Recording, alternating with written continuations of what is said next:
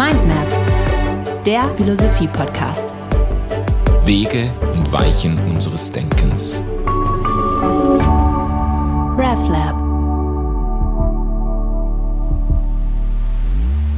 Und hier sind wir wieder, äh, liebe Freundinnen und Freunde der Philosophie.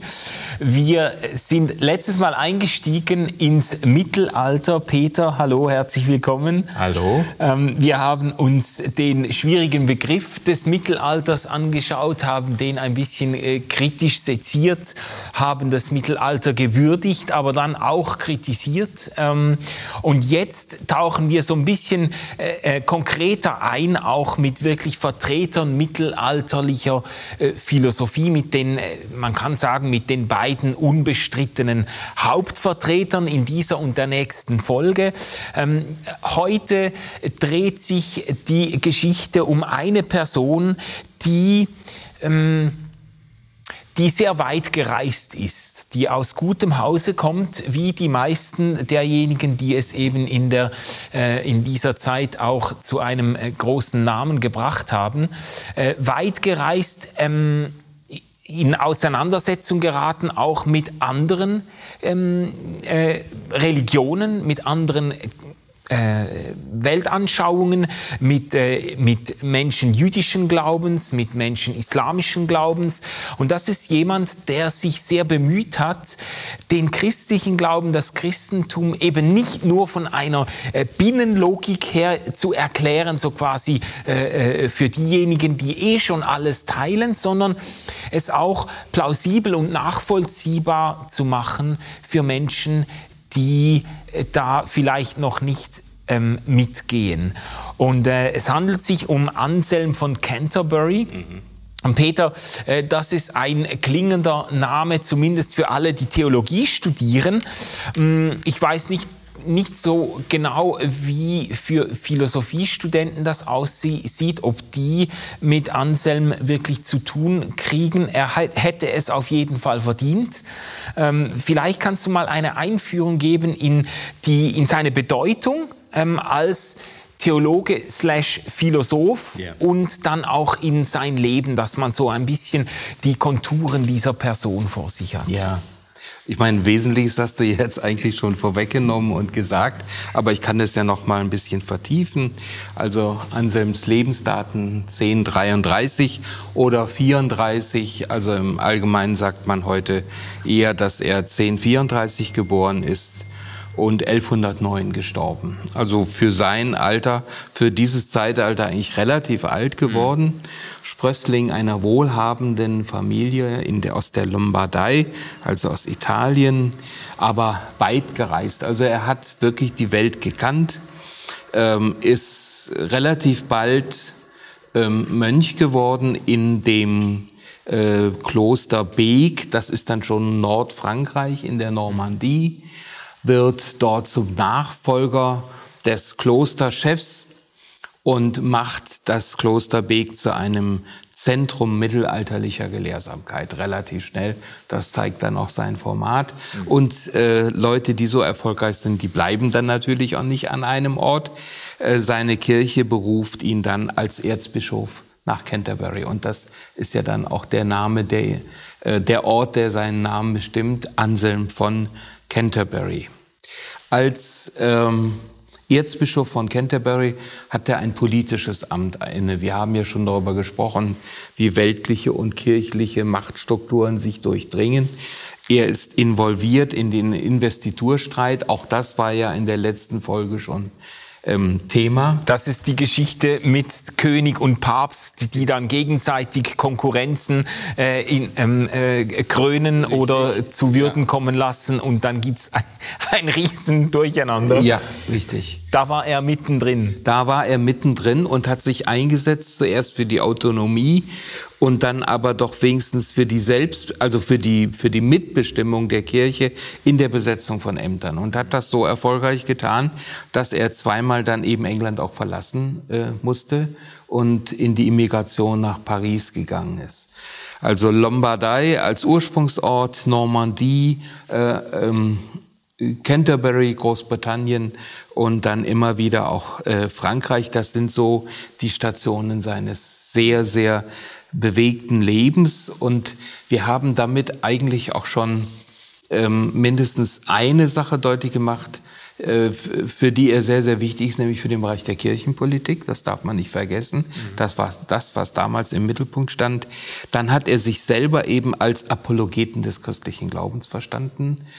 Und ähm, der sogenannte ontologische Gottesbeweis, über den wir reden werden, ähm, der ist das Kernstück oder einer der Kernstücke dessen, was Anselm an dieser Stelle geleistet hat. Und dann ist er natürlich ein äh, mittelalterlicher Philosoph, Schrägstrich Theologe von Rang. Mhm. Also wenn wir, äh, wir sind ja jetzt hier immer noch im, im Hochmittelalter, äh, wenn wir über Anselm reden, und über vergleichbare Leute, dann haben wir es immer mit Menschen zu tun, wo ich nicht sagen kann, ist er Philosoph oder Theologe, sondern man versucht eben die Dinge aufs engste zu verbinden, weil man davon ausgeht, Theologie und Philosophie können ja nicht unterschiedliche Wahrheitskonzeptionen mhm. haben. Also die, die Aufteilung in äh, diese verschiedenen Disziplinen oder Fakultäten, sogar äh, philosophisch und theologisch, die ist späteren Datums. Äh, Gelehrte dieser Zeit, äh, Anselm und dann auch Thomas, waren quasi selbstverständlich ähm, philosophische Theologen oder theologische Philosophen. Die haben äh, sich abgearbeitet am philosophischen Erbe und versucht, es äh, im, mit dem Christentum zu verschmelzen oder ja fruchtbar zu machen. Also das ist quasi ineinander gegangen. Was du jetzt sagst, gilt mindestens für Anselm und es gilt in einer noch stärkeren Weise für Thomas. Ähm, das Neue an Anselm, es gibt äh, einen sehr, sehr bekannten Philosophiehistoriker, den Kurt Flasch, der spricht bei Anselm von einem Neuaufbruch und einem Neuanfang ja. Äh, mittelalterlicher christlicher Philosophie. Ähm, das Neue an ihm ist, dass er tatsächlich im Gegensatz zum Frühmittelalter, zu der Scholastik des Frühmittelalters, einen ganz neuen Erkenntnisstil in die, in die Theologie, in, ja, Theologie-Philosophie hineinbringt. Ähm, das, was wir vorher haben, etwa bis 1000, das ist eine Art Autoritätenphilosophie. Es ist auch die, die, die Bemühung um Erkenntnis, mhm. aber äh, eigentlich steht die Wahrheit fest. Und sie ist zutiefst eine theologische und sie ist uns offenbart in der Bibel. Die Kirchenväter spielen eine ganz große Rolle. Ähm, Platon ja. ähm, durch die Vermittlung von Augustin. Augustin ist natürlich der Crack überhaupt. Und ähm, Aristoteles, soweit man ihn kennt. Also auch da ist für unser heutiges Verständnis eigentlich ziemlich wichtig, wenn wir heute jetzt äh, äh aristotelische und platonische Philosophie nebeneinander halten, das haben wir ja ausführlich auch getan, dann merken wir sofort die Unterschiede und sagen, das kann man nicht einfach zusammenmischen. Und das ist für mittelalterliches Denken anders. Also da es ja nur eine Wahrheit gibt, auch nur eine philosophische Wahrheit, geht man einfach davon aus, dass Anselm, äh, dass, dass Platon und Aristoteles letzten Endes dasselbe vertreten. Und äh, diese scholastische Methode ähm, verfährt so, dass sie im Grunde zu den verschiedenen Themen, die die Theologie oder die Kirche behandeln, die für die Kirche wichtig sind, äh, die Sprüche der Väter, äh, die äh, Sentenzen der, der Autoritäten mhm. zusammenträgt, sammelt das reicht schon. Es gibt einen, dem, einen der berühmtesten Dogmatiken des Mittelalters ist der Sentenzenkommentar des Petrus Lombardus. Und wenn man sich den anschaut, dann hat man also die verschiedenen Themen und dann stehen jeweils da die, die autoritativen Vätersprüche. Ah. Das reicht. Ja. ja. Äh, und die scholastische Philosophie besteht dann eben im Grunde in dem, in der Lectio. Ich muss, ich muss es verstehen, was da steht. Ich muss es durchdringen und ähm, dann bildet man daraus Hypothesen. Der zweite Schritt ist die Disputatio. Und der dritte Schritt ist dann eben die ähm, Harmonisierung. Das heißt, dass die, das klingt für moderne Ohren schwierig, aber eigentlich heißt es ja nur die Zusammenschau der Wahrheit. Ja. Die drücken das halt unterschiedlich aus und da muss ich eben gucken, dass das wieder zusammenstimmt. Aber eigentlich ist die Wahrheit klar und sie liegt in diesen Autoritäten vor. Mhm. Und an dieser einen Stelle ist Anselm wirklich äh, bahnbrechend neu. Insofern er sagt, dabei bleibe ich nicht stehen. Und du hast das eben schon angesprochen. Wir haben zwei große Religionen, von denen Anselm weit gereist, weltoffen äh, wahrnimmt, dass sie im Grunde Kirche und Christentum ein Stück weit bedrohen. Das ist auf der einen Seite die starke jüdische Fraktion, die sich eben dem christlichen Mittelalter nicht einfach einordnet, sondern ihren Sonderweg geht. Und in Südeuropa sind es die Muslime, Spanien und, und Portugal, das geistige Zentrum Toledo und über die muslimische äh, Kultur kommt ja dann auch der Aristoteles zu uns. Darüber werden wir zu reden haben, wenn wir über Thomas ja. reden. Ja. Und, und Anselm spürt, wir können nicht einfach so weitermachen mit dieser sehr gesättigten, gesetzten Form, dass wir eigentlich immer schon die Wahrheit nur voraussetzen und das nicht ausweisen, sondern wir brauchen, wir müssen uns auch um die Vernunft bemühen. Wir müssen die Reichweite unserer Argumentation vergrößern. Ja, ja. Äh, ich finde das eigentlich ein, ein schönes Beispiel oder vielleicht schön ist das falsche Wort, wenn man bedenkt, dass diese, äh, diese Herausforderung durch andere Kulturen und andere Religionen natürlich auch zu äh, kriegerischen Auseinandersetzungen geführt hat und äh, dass man oft versucht hat, die, äh, sage jetzt mal, äh, das Fremde äh, so zu besiegen, indem man den Fremden einfach einen Kopf kürzer macht. Aber im besten Falle führt es ja dazu, dass man sich dann selbst mit den Positionen des anderen auseinandersetzt und, im, und sogar ähm, selber etwas, etwas etwas gewinnt dabei. Also äh, es ist zumindest ein Beispiel dafür, dass, dass in die Entwicklung der Philosophiegeschichte und auch der Theologiegeschichte natürlich, dass da immer auch die Entwicklung der, der politischen Lage, der, die kulturelle Entwicklung, sogar die wirtschaftliche Entwicklung mit hineinspielt. Handelsrouten, die erschlossen werden. Man begegnet plötzlich Menschen, die wo ganz anders woher kommen, ganz andere Gedanken, ganz andere Überzeugungen mit, mitbringen, ähm, die, du hast das vorhin schon äh, als Stichwort genannt, von denen man sich vielleicht auch ähm, bedroht fühlt. Ja? Ähm, und äh, wenn es dann nicht zu einer kriegerischen Auseinandersetzung führt, sondern zu einer gedanklichen Auseinandersetzung, äh, dann, äh, dann kann tats tatsächlich ein sehr kreativer Erkenntnisvorgang angestoßen werden. Ähm, bei Ansel muss man das, glaube ich, auch zwiespältig sehen. Gell? Ja, das habe ich die ganze Zeit gedacht, wo du das so ja. ausgeführt hast. Ähm wir versuchen ja hier äh, niemanden nur zu verdammen oder nur in den Himmel zu heben, sondern die Dinge differenziert zu sehen. Und aus moderner Sicht ähm, ist das äh, die entscheidende Schwachstelle auch, wenn wir auf Anselm zugehen, dass er einer der äh, aktiven und einflussreichen Befürworter der Kreuzzüge war. Ja. Also das sind natürlich Dinge, wo wir heute äh, in unserem Verständnis eben auch an eine Grenze kommen. Anselm ist jemand, dem die Liebe Gottes sehr, sehr wichtig ist und der sie in den Mittelpunkt seiner Theologie stellt. Ja. Und dann finden wir gleichzeitig jedoch Dinge, die für uns äh, heutige nicht nachvollziehbar sind. Umso wichtiger ist es, dass er eben auch die geistige Auseinandersetzung vorangetrieben. Ja, ja, und damit wollen wir uns ein bisschen näher ähm, beschäftigen jetzt und äh, hoffen, dass äh, diese äh, Eröffnung jetzt nicht dazu führt, dass man ihn gerade äh, in Bauschen Bogen verwirft, weil er doch intellektuell und auch theologisch und philosophisch einiges zu bieten hat und wirklich Erstaunliches geleistet hat. Vielleicht kannst du zu seinem Werk ein paar Takte sagen, so dass man so die, die wichtigsten wichtigsten, vielleicht die wichtigsten Bücher? Ja. ja. Also es sind im Wesentlichen drei Sachen, die heute noch äh, gelesen werden und die man eigentlich auch braucht, um ihn zu verstehen. Da ist auf der einen Seite das äh, Monologion, dann als ähm, indem er seine äh, Erkenntnistheorie im Grunde präsentiert. Da werden wir noch drauf zu sprechen kommen. Dann das Postlogium mit diesem mit dieser berühmten Plausibilisierung des Gottesgedankens. Ja. Und dann eine dritte Schrift, Cur Deus Homo, die bis in die Theologie des 19., 20. Jahrhunderts eine große Rolle gespielt hat, weil sie nämlich ähm, den äh, Sühne-Gedanken dogmatisch äh, stark macht mit einem bestimmten Sühne-Modell. Anselm äh, sagt im Grunde, ähm, dass, oder er ist so verstanden worden, muss man sehr vorsichtig sagen, ähm, dass, der, äh, dass Gott der Vater die Dahingabe des Sohnes braucht, um den Menschen vergeben zu können.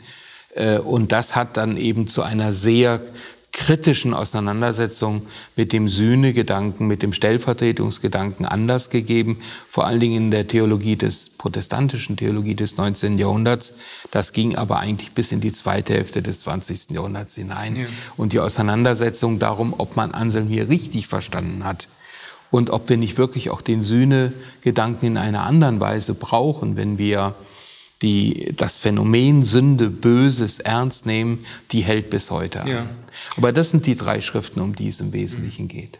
Und wenn wir jetzt eine eine Theologiegeschichte machen würden, dann würden wir uns ganz sicher ähm, äh, Hals über Kopf auf Cur Deus Homo stürzen und diese ganze Geschichte auch der, äh, des Stellvertretungsgedankens aufrollen. Es gibt nämlich gut, gute Gründe anzunehmen, dass diese Vulgärform des Stellvertretungsgedankens, für, den, äh, für die äh, Anselm oft bemüht wird, äh, nicht wirklich dem Geiste Anselms gerecht wird, dass er sich da sehr viel mehr überlegt hat oder gedacht hat dabei und dass, ähm, dass er mitnichten äh, die Vorstellung hegte, dass, äh, dass äh, ein blutrünstiger Gott unbedingt Blut sehen muss, um sich vergebungsbereit zu stimmen und so. Also da gibt es berechtigte Gründe, hier nochmal näher äh, reinzugehen. Aber wir machen äh, Philosophiegeschichte äh, ähm, mit theologischer Perspektive und da ist eben äh, das Proslogion ähm, noch spannender spannender oder noch interessanter oder ergiebiger,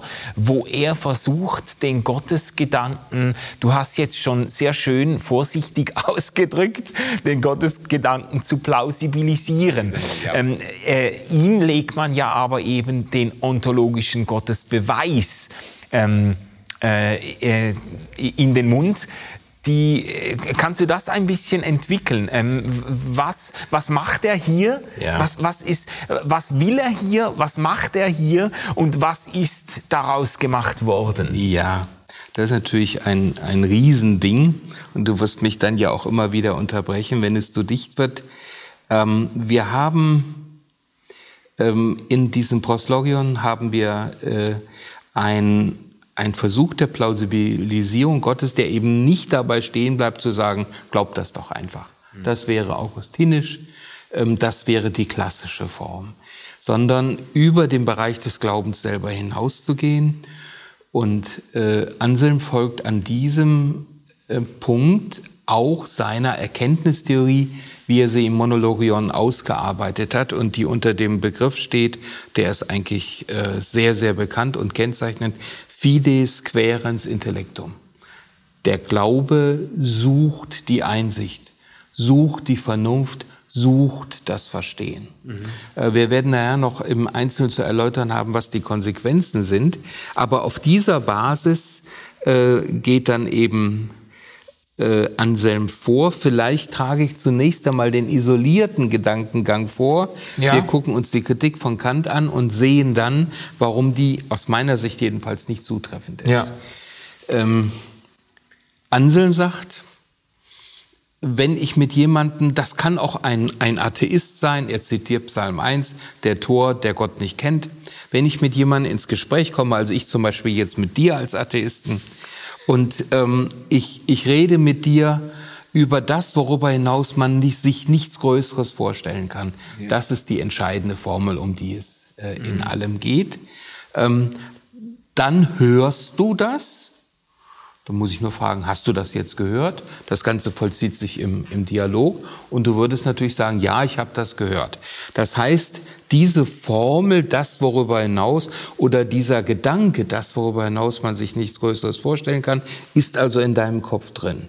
Ja, es ist drin, weil du es ja gehört hast. Empirisch. Ne? Das mhm. kann man eigentlich gar nicht bestreiten.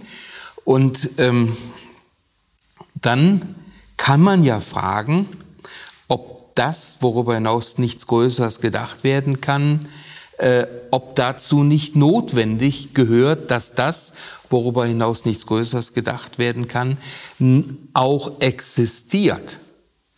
Und da würde Anselm, oder da sagt dann Anselm, in dem Moment, wo ich es nur denke, ist dieses nur gedacht werden, ist dieses etwas natürlich geringer als das, was eben gedacht wird und existiert. Mhm. Das heißt, wenn ich wirklich, und dann sagt er, du hast aber doch diesen, dieses Konzept, du hast diesen Gedanken, du hast diesen Begriff von dem, worüber hinaus nichts Größeres gedacht werden kann, in deinem Kopf drin. Mhm.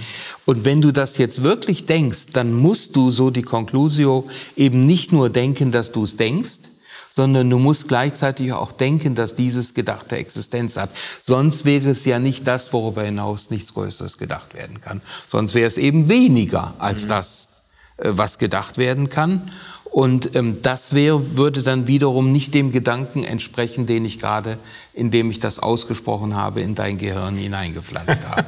okay, also er geht davon aus, er nennt das ja dann auch Gott. Also Gott ist dasjenige, ja. über das hinaus nichts Größeres gedacht werden kann. Und, um und wer sich auf wer sich darauf einlässt und sagt, okay, ich versuche mir jetzt das vorzustellen, über das hinaus nichts Größeres gedacht werden kann, ja. dann muss ich eigentlich die Existenz dessen, über den hinaus nichts Größeres gedacht werden kann, muss ich eigentlich mitdenken. Mit. Weil wenn das nur in meinen Gedanken wäre und dieses etwas, über das hinaus nichts Größeres gedacht werden kann, nicht wirklich existiert, sondern nur in meinem Kopf ist, dann könnte ich mir etwas vorstellen, was noch größer größer ist, nämlich das, was nicht nur äh, was ich mir nicht nur ausdenke, sondern zusätzlich auch noch tatsächlich existiert. existiert. Und, und daraus schließt und das er jetzt... wäre ein Widerspruch. Okay, das wäre... Ja, und, und deshalb muss ich dann denken, dass, ich, dass das Gedachte auch existiert, weil ich sonst in meinem Denken zu einem Widerspruch käme.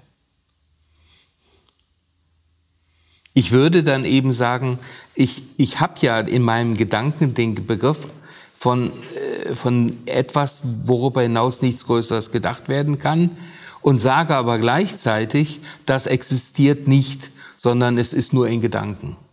Es gibt aber etwas, was, was eben nicht nur in Gedanken ist, oder es lässt sich etwas vorstellen, was nicht nur in Gedanken ist, sondern wovon ich eben auch denke, dass es existiert. Und also muss ich dann eben auch denken, dass das Gedachte existiert, weil sich sonst ein Widerspruch ergeben würde. Ja, ich bin noch nicht so ganz sicher, ob mir das, ob mir das einleuchtet, aber vielleicht habe ich es.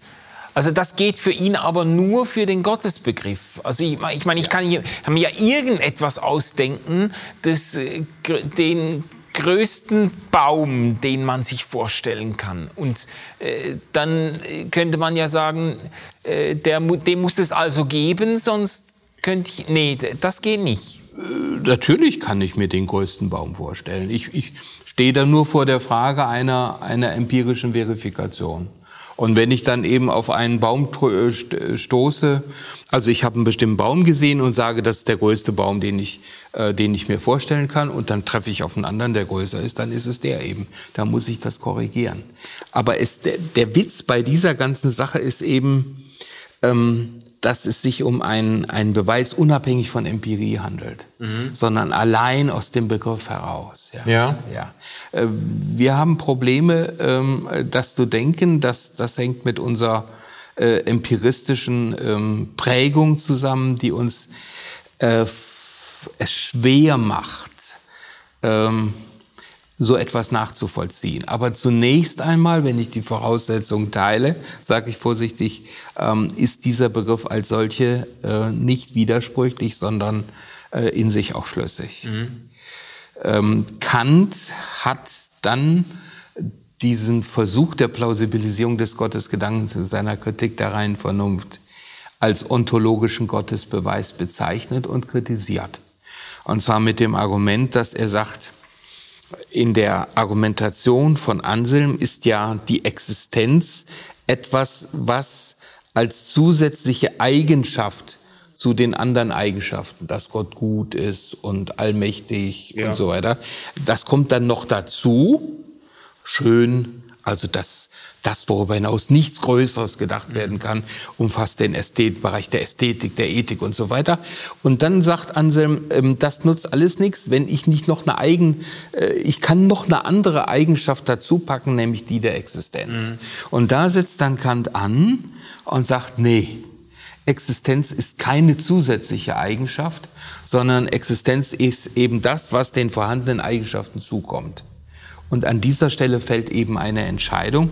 Und äh, Kant sagt dann den berühmten Satz, äh, 100 gedachte Taler sind auch nicht mehr als 100 äh, real vorfindliche hier auf dem Tisch liegende Taler. Mhm. Der Einwand lautet natürlich, na doch, doch. 100 wirkliche Taler sind 100 Taler mehr als 100 bloß gedachte Taler. ja? Ja. Ja, ja. Das könnte man Kant entgegenhalten, der, und das ist ja schon bemerkenswert, das spricht ja wieder für das Gewicht, das Anselm auch geistesgeschichtlich hat, der sich explizit mit Anselms Gottesbeweis auseinandersetzt. auseinandersetzt ja. Und der ähm, Kants Kritik kann man ja wiederum nur nachvollziehen, wenn man sich auf die kantischen Voraussetzungen einlässt. Nicht? Kant, der, wenn wir jetzt sehr, sehr tief graben, wir kommen da ja mit äh, hoffentlich auch noch hin in einigen Folgen, der im Grunde sich ja noch nicht einmal in der Lage sieht, auf der Basis seiner Voraussetzungen zu sagen, das Ding an sich existiert. Also der, der, äh, was der eine Philosophie vertritt, einen philosophischen Ansatz vertritt, der hochkonstruktiv ist. Und wir haben bei Anselm jemand, der kommt von Platon her. Mhm. Und der kommt äh, von der festen Überzeugung her, dass die Dinge, die wir denken können, in irgendeiner Weise auch sein müssen, mhm. weil wir sie sonst nicht denken könnten. Ja. Und bei Kant und natürlich bei den ganzen Nachfolgern bis zum modernen Konstruktivismus äh, kann man sich im Prinzip vorstellen, alles vorzustellen. Und hier fallen dann eben auch philosophische Entscheidungen. Es ja. ist hochinteressant, dass René Descartes, also der Begründer der Neuzeit, dass äh, Leibniz der führende Vertreter eines deutschen Rationalismus und äh, dann eben auch Hegel selber den sogenannten ontologischen Gottesbeweis aufgenommen haben und mit ihm etwas anfangen konnten und gegen die Kritik von Kant dann auch in Schutz genommen haben. Hm. Also das ist, äh, finde ich jetzt spannend, wie du das äh, hergeleitet hast, weil das ist die, die entscheidende Einsicht, dass es eben von diesen ganz grundphilosophischen oder philosophischen Grundüberzeugungen abhängt, ob ein solcher Gottesbeweis in Anführungs- und Schlusszeichen äh, wirklich stimmig ist oder sogar zwingend ist oder nicht, lässt man sich auf äh, platonische äh, ähm, Voraussetzungen ein, äh, dann lässt sich quasi die, wie hast du das gesagt, dann lässt sich äh, ein, dann lässt sich ein Gedanke nicht denken, ohne dass äh, diesem Gedanken auch ein Sein zukommt. In irgendeiner Weise, das muss man natürlich dann sehr reflektiert tun, äh, dann auch eine Wirklichkeit entspricht. Ja. Ähm, das ist eine begriffsrealistische Konzeption, die, die damit argumentiert, dass wir Wirklichkeit nicht wirklich begreifen könnten, äh, wenn nicht irgendwo eine Adäquanz bestehen würde zwischen den Vorstellungen, die wir haben, und der Realität, mit der wir umgehen. Mhm. Ähm, wir werfen mal einen ganz kurzen Seitenblick auf die auf postmoderne Philosophie, ja. um zu sehen, was wirklich die Extreme sind. Ja. Ähm, Richard Rorty sagt, abgekürzt formuliert, also ein Vertreter eines prinzipiellen Non-Fundamentalismus, wo wir nicht mehr auf eine Wirklichkeit stoßen, die als Überprüfungsinstanz für unsere Theorien gelten kann. Richard Rorty sagt, eigentlich ist alles, was wir sagen und denken, nur ein Palaver. Wir sind von der Wirklichkeit durch eine prinzipielle sprachliche Grenze getrennt. Wir kommen nicht zu den Dingen selber. Mhm. Wir kommen nicht auf die Wirke. Wir stoßen nicht äh, zur Wirklichkeit durch. Das ist uns grundsätzlich nicht möglich, weil alles eben sprachlich vermittelt ist und weil natürlich die Sprache, da hat er vollkommen recht, an der Stelle hat er vollkommen recht, weil die Sprache natürlich äh, die Kategorien der Wirklichkeitserschließung vorgibt. Ja. Ja. Und ich kann diese Sprache benutzen oder auch die der Hopis oder was auch immer, mhm. ja. Und dann komme ich eben auch zu völlig unterschiedlichen Konzepten. Und sein sehr radikaler Schluss ist eben eigentlich auch wir als Philosophen Palaver nur. Ja. Und daraus resultiert dann dieser spezifisch amerikanische Pragmatismus, dass man auch meint, bestimmte spekulative Gedanken einfach auch ähm, darauf verzichten zu können und zu sagen, lass uns auf die wirklich relevanten Probleme konzentrieren. Mhm. Also Sprache fasst quasi überhaupt keine Wirklichkeit. Sie kann gar nichts, sie, kann, sie, sie greift, sie, sie ja. greift gar nirgends. Ja, also in einem realistischen Sinne packt sie die Wirklichkeit nicht, aber sie konstruiert Wirklichkeit. Ne? Ja. Äh, das ist dann natürlich nochmal die Alternative. Dazu. Und unter diesen Voraussetzungen ist jetzt natürlich ein, ein anselmischer Gottesbeweis, der verfängt dann nicht mehr wirklich. Man könnte sich alles Mögliche ausdenken, mhm. deswegen muss es nicht sein. Und unter Anselms Voraussetzungen ähm, war klar, ähm, wenn wir das denken können als Idee jetzt platonisch, ähm, dann, dann muss ihm auch Sein zukommen. Ja, damit das Problem wirklich ernst genommen werden kann, bringe ich noch ein Beispiel aus dem Bereich der Grundlegung der Mathematik. Dort hast du bis heute genau diese Debatten. Also was ist eine Zahl? Pythagoras, den wir hier auch schon besprochen ja. haben, geht davon aus, dass im Grunde Zahlen äh, die, die wesentlichen Elemente des ganzen Universums sind. Zahlen liegen als solche vor, sind ideelle Gegebenheiten im intellektuellen, im intelligiblen Universum. Mhm. Ähm, und von da aus wird dann die ganze Mathematik konstruiert. Es gibt eine konstruktivistische äh, Form der Mathematik, die von nicht wenigen Mathematikern äh, vertreten wird, eine konstruktivistische Grundlegung, die sagt, äh, ob es Zahlen gibt oder nicht, ist mir vollkommen egal. Ich formuliere Operationen, mit denen ich Zahlen generiere. Also ob die Eins muss es gar nicht geben. Ich kann sagen, Eins ist, wenn ich von zwei eine Eins abziehe. Dann lande ich ja auch bei der Eins. Das ist jetzt noch ein relativ harmloses Beispiel. Aber so kann man eben im Grunde, so versucht man äh, auf einen Begriffsrealismus, auf äh, ein, eine realistische Grundlegung der Mathematik zu verzichten. Und äh, denke mal, dass wir das jetzt hier im Moment nicht weiter vertiefen wollen. Ähm, aber das zeigt die Ernsthaftigkeit der Debatte und zeigt, dass man äh, nicht einfach den Konstruktivismus als die moderne und einzig richtige ähm, Haltung äh, bezeichnen kann. Denn äh, wesentliche Mathematiker sind bis heute eben auch Realisten. Mhm. Ja. Und wenn wir jetzt zu Anselm zurückkehren, du hast das so in Grundzügen äh, versucht einzuholen, wie er über dieses, ich sage jetzt mal, das ist nicht äh, abwertend gemeint, aber über dieses Gedankenexperiment, äh, Gott ist das oder derjenige, über den hinaus nichts Größeres gedacht werden kann, wie er daraus auf die Existenz Gottes schließt. Und äh, die Frage ist jetzt, wir sind ja eingestiegen mit, mit Anselm als einem weitgereisten Menschen, der versucht, den christlichen Glauben, den Gottesglauben äh, auch plausibel zu machen im Angesicht anderer Weltanschauungen und im Angesicht anderer Glaubensüberzeugungen. Hat er jetzt den Versuch unternommen, mit diesem Gottesbeweis den Versuch unternommen, quasi für jeden Menschen, der je gelebt hat, zwingend zu erweisen, dass es Gott gibt? Ähm, ist das quasi ein intellektueller Überwältigungsversuch von, von Anselm oder muss man das nochmal anders denken? Weil das ist ja das, was heute, wenn man von Gottesbeweisen spricht, meistens werden sie, wir werden bei Thomas mhm. auch nochmal darauf zu sprechen kommen, mein, meistens werden sie äh, ähm, sehr schnell verurteilt und, oder sogar lächerlich gemacht, weil man sie als zwingende Beweise ähm, anschaut und das Gefühl hat, nö, äh, da muss ich mich gar nicht drunter begeben. Hat er das so gemeint? Ein eindeutiges Nein. Und er hat es auch nicht so formuliert, sondern ähm, er war in dem Moment erledigt, wo jetzt geistesgeschichtlich in der Rezeptionsgeschichte seine Denkbemühung als Gottesbeweis verkauft wurde. Und zwar Gottesbeweis in dem landläufigen Sinne, den wir heute normalerweise auch von Beweis haben, dass ein voraussetzungsloser Zugang äh, zu einem bestimmten Ergebnis möglich ist. Mhm. Und das hat Anselm nie behauptet. Er hat das ganze Gegenteil behauptet. Ja. Und er tut das im Rahmen einer Erkenntnistheorie, die bis heute eigentlich äh, sehr, sehr aktuell ist.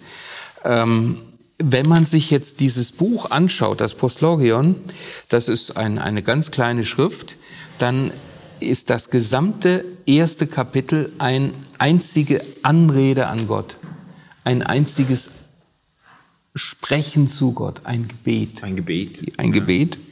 Und ich habe äh, mich nochmal vergewissert, äh, weil das sehr, sehr wichtig ist. Auch, ich lese jetzt mal den Eingangssatz des zweiten Kapitels, in dem sich dieser sogenannte Gottesbeweis befindet. Und das ist, ich glaube, sprechend.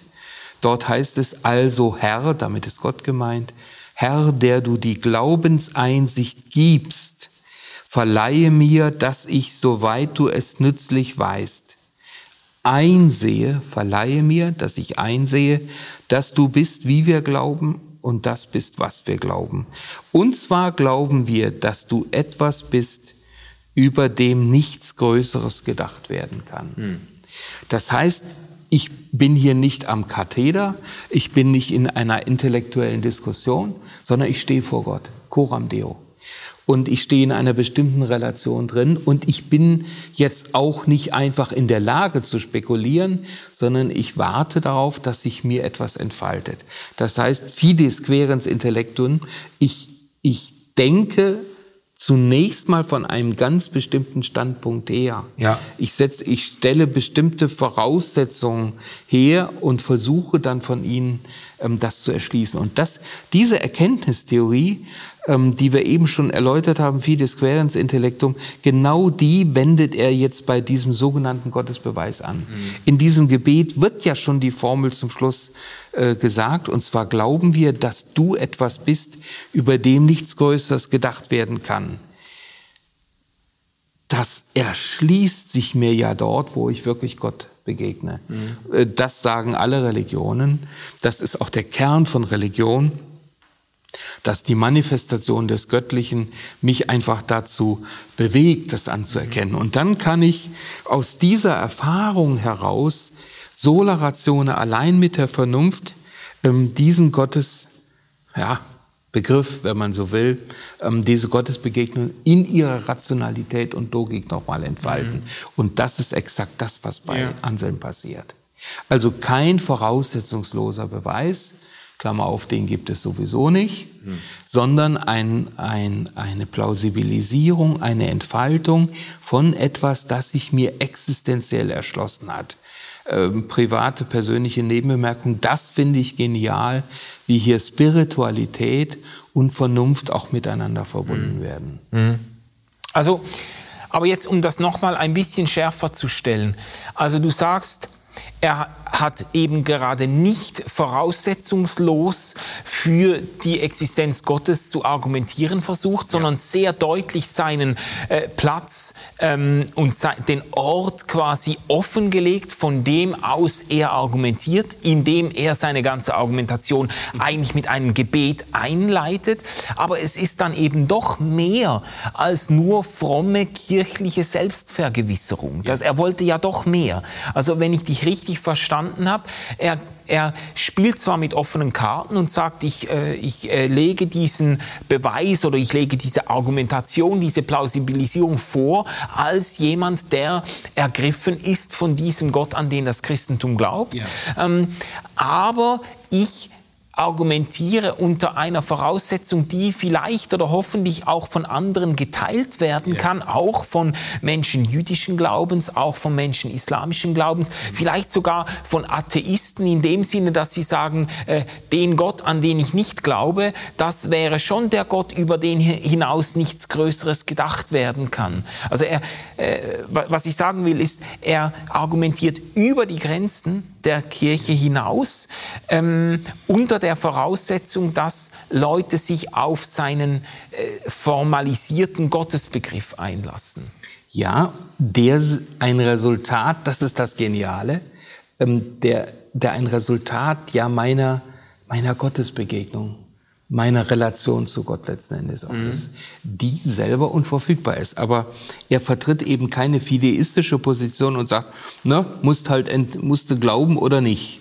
Und ich kann dir dann auch nicht helfen, sondern er geht diesen entscheidenden Schritt weiter und sagt, guck mal, das, was was diese Gottesbegegnung ausmacht, das musst du nicht nur glauben, sondern das hat eine spezifische Logik, die sich allein mit den Mitteln der Vernunft, begriffsrealistisch, eben auch entfalten lässt. Mhm. Denn wenn du das, was dir widerfahren ist, hier oben mal anfängst zu denken, äh, Gott als das, worüber hinaus nichts Größeres gedacht werden kann, da muss dir ja klar sein, dass du dann Gott nicht nur denken kannst, sondern dass du gleichzeitig auch denken musst, dass er existiert, weil du ihn ja sonst gar nicht äh, als das Größte denken würdest. Mhm. Und du hast ihn doch gerade auch als das Größte erfahren.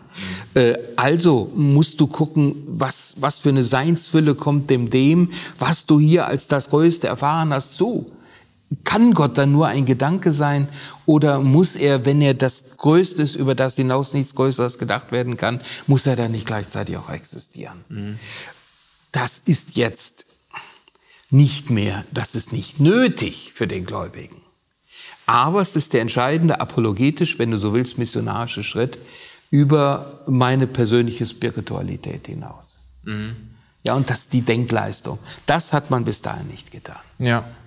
Und wenn wir jetzt versuchen, das mal so ein bisschen in unsere, in unsere Zeit zu ziehen oder in unsere gegenwärtigen Diskurse zu ziehen, wäre das dann so eine Art goldener Mittelweg zwischen einerseits dem Versuch, äh, Theologie und äh, Gottes Existenz oder dann sogar spezifisch den christlichen Glauben allgemein verbindlich, zwingend äh, mit rationalen, argumentativen äh, ähm, ähm, Gründen beweisen zu wollen. Also es gibt ja auch diese, vor allem auch in evangelikalen, manchmal auch fundamentalistischen Kreisen, diese Hardcore-Apologetik, die quasi, die versucht zu beweisen, dass jeder Vers der Bibel ganz genau so stimmt, wie er aufgeschrieben ist und alles sich genauso ereignet hat. Und da werden Ausgrabungen bemüht, um die Sintflut zu beweisen und weiß ich was.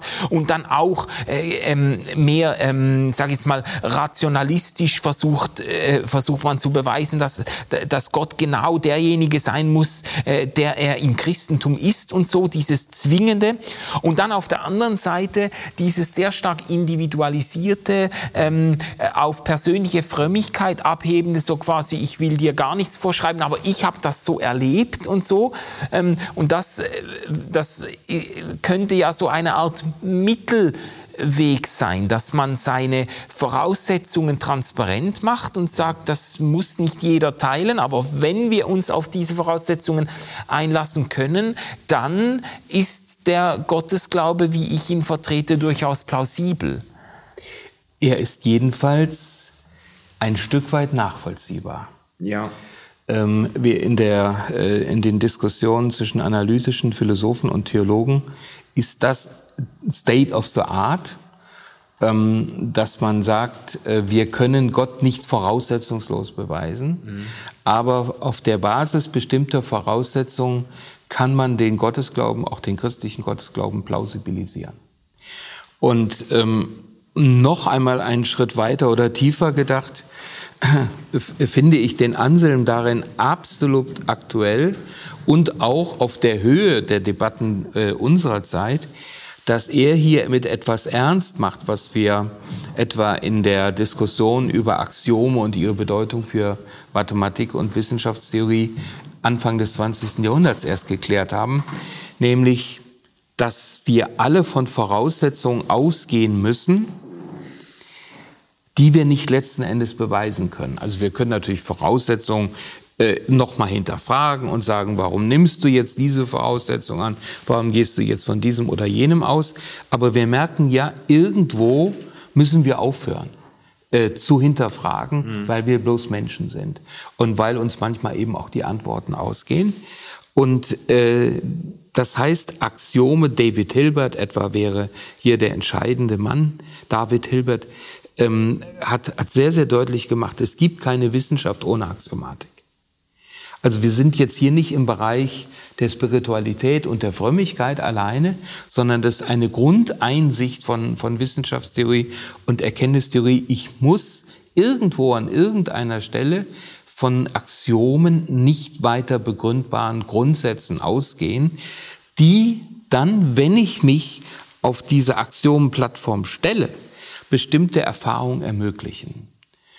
Und wenn ich diese Axiomatik nicht teile, und das ist natürlich jetzt umgekehrt das Interessante, erschließen sich mir auch bestimmte Erfahrungen nicht. Habe ich eben auch den, den Zugang zu bestimmten Wirklichkeitsbereichen nicht.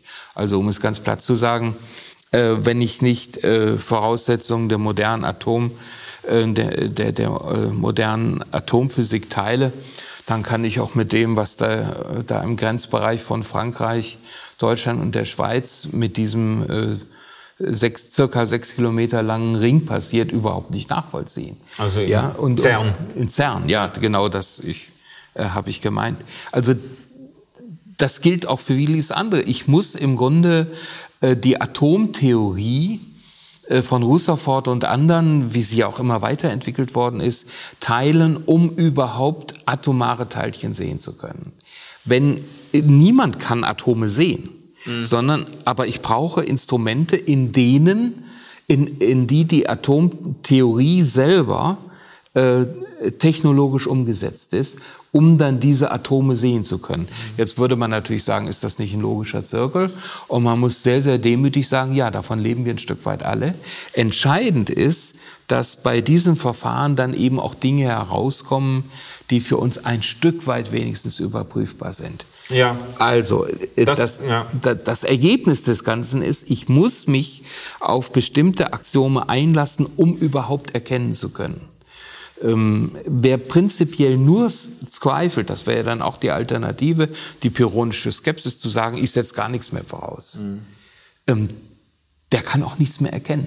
Der kann ja. ja noch nicht mal eine Frage stellen. Ja? Also schon um eine vernünftige Frage zu stellen, bedarf es bestimmter Voraussetzungen, die den Sinn der Frage legitimieren. Und, und das finde ich bei, bei Anselm klasse, dass er anders als etwa Thomas an dieser Stelle sagt, es braucht eine existenzielle Verortung, um überhaupt den Zugang etwa zur Wirklichkeit Gottes zu finden. Aber wenn du dich auf dieses Axiomensystem einlässt, mhm. ähm, dann erschließt sich dir auch diese Wirklichkeit ja. allein mit den Mitteln der Vernunft. Hm. Also das äh, finde ich interessant äh, wie du das jetzt zugespitzt hast. Also es braucht Voraussetzungen, aber unter diesen Voraussetzungen, weil das wäre ja den, dann der Einwand äh, zu dem Vergleich zwischen Gottesbeweisen und dem CERN oder der Atomphysik, wie, sie, wie, du sie gebracht hast. Man könnte ja dann sagen, ja gut, es ist ja egal, welche Theorien äh, da in diesen, äh, in diesen Teilchenbeschleuniger einfließen. Äh, wichtig ist, dass am Schluss Experimente gemacht werden, mit denen dann auch empirisch bestimmte Theorien sich bekräftigen lassen oder sich eben falsifizieren lassen. Das heißt, äh, die, die, ich sag mal, das Ergebnis der Experimente äh, bestätigt dann die Voraussetzungen, die an die Experimente herangetragen werden. Und da könnte man, wir haben ja schon einmal äh, in einer früheren Folge darüber gesprochen, über diese Trennung zwischen Naturwissenschaft und dann Geisteswissenschaft oder eben Theologie und Spiritualität auf der anderen Seite. Man könnte dann sagen, ja gut, aber bei, bei Gott, da lässt sich ja überhaupt nichts verifizieren verifizieren. Also da kann man äh, eben, da kommt da wieder das Spaghetti-Monster. Ja, für das Spaghetti-Monster, das ist ja dann auch ein Argument von äh, Richard Dawkins, lassen sich keine Belege finden. Man kann es nicht widerlegen, den Kult des Spaghetti-Monsters aber eben auch nicht belegen. Ähm, das ist dann eben im Blick auf den christlichen Glauben etwas anders. Das, jetzt überschreiten wir aber äh, im Grunde den Rahmen von Anselm ähm, weil zum, weil das sich stellen auf diese Voraussetzungen dann auf einmal Dinge plausibilisiert, die ich vorher dann eben auch schlechter erklären kann. Also wenn ich zum Beispiel die Geschichte äh, des Urchristentums in den allerersten äh, Wochen und Monaten nehme, stoße ich dort auf Phänomene, die äh, historisch nicht plausibel sind. Also dass Leute, die erlebt haben, dass ihr äh, Meister gekreuzigt worden ist. Äh, von der jüdischen Autorität schlechthin, an die sie absolut gebunden waren, konnten sie das nur als Nein Gottes zu dem Anspruch der Botschaft, dem Auftreten Jesu verstehen. Und äh, nach drei Tagen nach seinem Tod fangen sie auf einmal an zu sagen, dieser Jesus ist nicht nur ein, ein großer Prophet, sondern äh, ihm, ihm begegnet uns der Adonai, Gott selber. So. Mhm. Das wissen wir. Also das ist historisch verbirgt. Und jetzt hast du, jetzt stehst du vor der Herausforderung zu erklären, warum ist das so? Ja. Ja, natürlich kann ich erklären, die sind alle durchgedreht. Äh, Würde man jetzt historisch nicht so furchtbar plausibel finden, weil dafür bräuchten wir ja Argumente. Sie haben sich ja ziemlich vernünftig verhalten, also äh, Ja. bis eben auf dieses Bekenntnis. Oder man könnte sagen, sie haben sich alle verschworen. Und da gibt's aber dann auch wieder Gegenargumente, dass man sagen muss, das sind ja nicht nur Leute gewesen, die zu Lebzeiten Jesu angehangen haben und so weiter und so weiter. Und auf, ich kann dann auf einmal Dinge erklären, die ich vorher nicht verstanden Ja, habe. das, Ja? das ist der springende Das Punkt der springende quasi. Man, Punkt. man geht immer von Voraussetzungen aus, aber im, im besten Fall ähm, helfen eben die Argumente unter den gemachten Voraussetzungen oder die Überlegungen, helfen dann bestimmte Phänomene auch wirklich besser zu verstehen oder zu erklären. Und das ist in der Physik gar nicht äh, grundsätzlich anders als jetzt, äh, als, als du das jetzt äh, im Blick auf den Gottesglauben erklärt hast. Äh, es geht dann eben nicht nur um eine individuelle biografische, das ist ja auch eine wichtige Komponente, dieses Zeugnishafte quasi, ja, ich, äh, das, das, hat, äh, das hat mich irgendwie ergriffen und das ist für mich das Wichtigste, aber es geht dann über das hinaus, es gibt dann eben auch äh, historische, zumindest im, in, in, bei den, bei den äh, Buchreligionen kann man das sicher sagen, gibt es dann die Frage, äh, ähm, werden dadurch auch historische Ereignisse plausibilisiert oder irgendwo äh, einsichtiger äh, gemacht. Und die, die heilsame Erkenntnis jetzt aus diesem ganzen Weg, den wir beschritten haben, ist eigentlich die, es gibt keine Beweisführungen ohne Voraussetzungen, die sich nicht weiter begründen lassen. Und die, die, der Spott und Hohn oder die Kritik, die sich an Gottes Beweisen festmacht, ist da berechtigt, wo man Gottes Beweise als voraussetzungslose Argumentationen versteht. Aber da müsste man dieselbe Kritik auch an jede andere Beweisführung richten. Ja, und im Beweis im Bereich der Naturwissenschaften, äh, und die interessieren uns ja jetzt hier vor allen Dingen, und auch der Mathematik, gibt es solche Beweise gar nicht.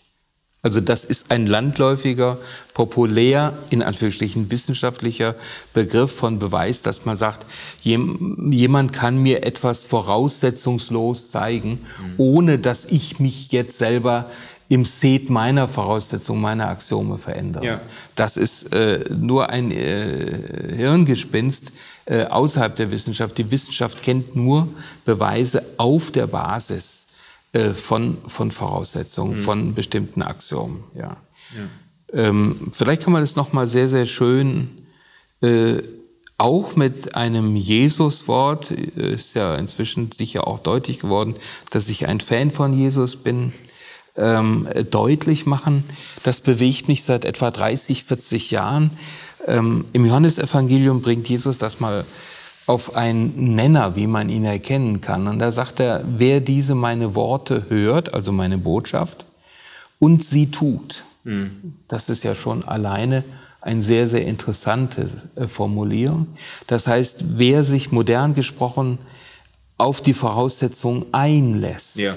die Glauben bedeuten, wer in eine Beziehung zu mir eintritt, der wird erkennen, das ist ein Erkenntnisvollzug, aber eben auf der Basis von Voraussetzungen, ob ich aus mir rede, modern gesprochen, als äh, Individuum mit eigenem Recht, aber auch nicht mehr, oder ob ich, äh, ob meine Worte aus Gott sind. Das heißt, oder ob du bei mir auf etwas trifft, was wirklich ähm, Bestand hat, weil es von Gott selber herkommt.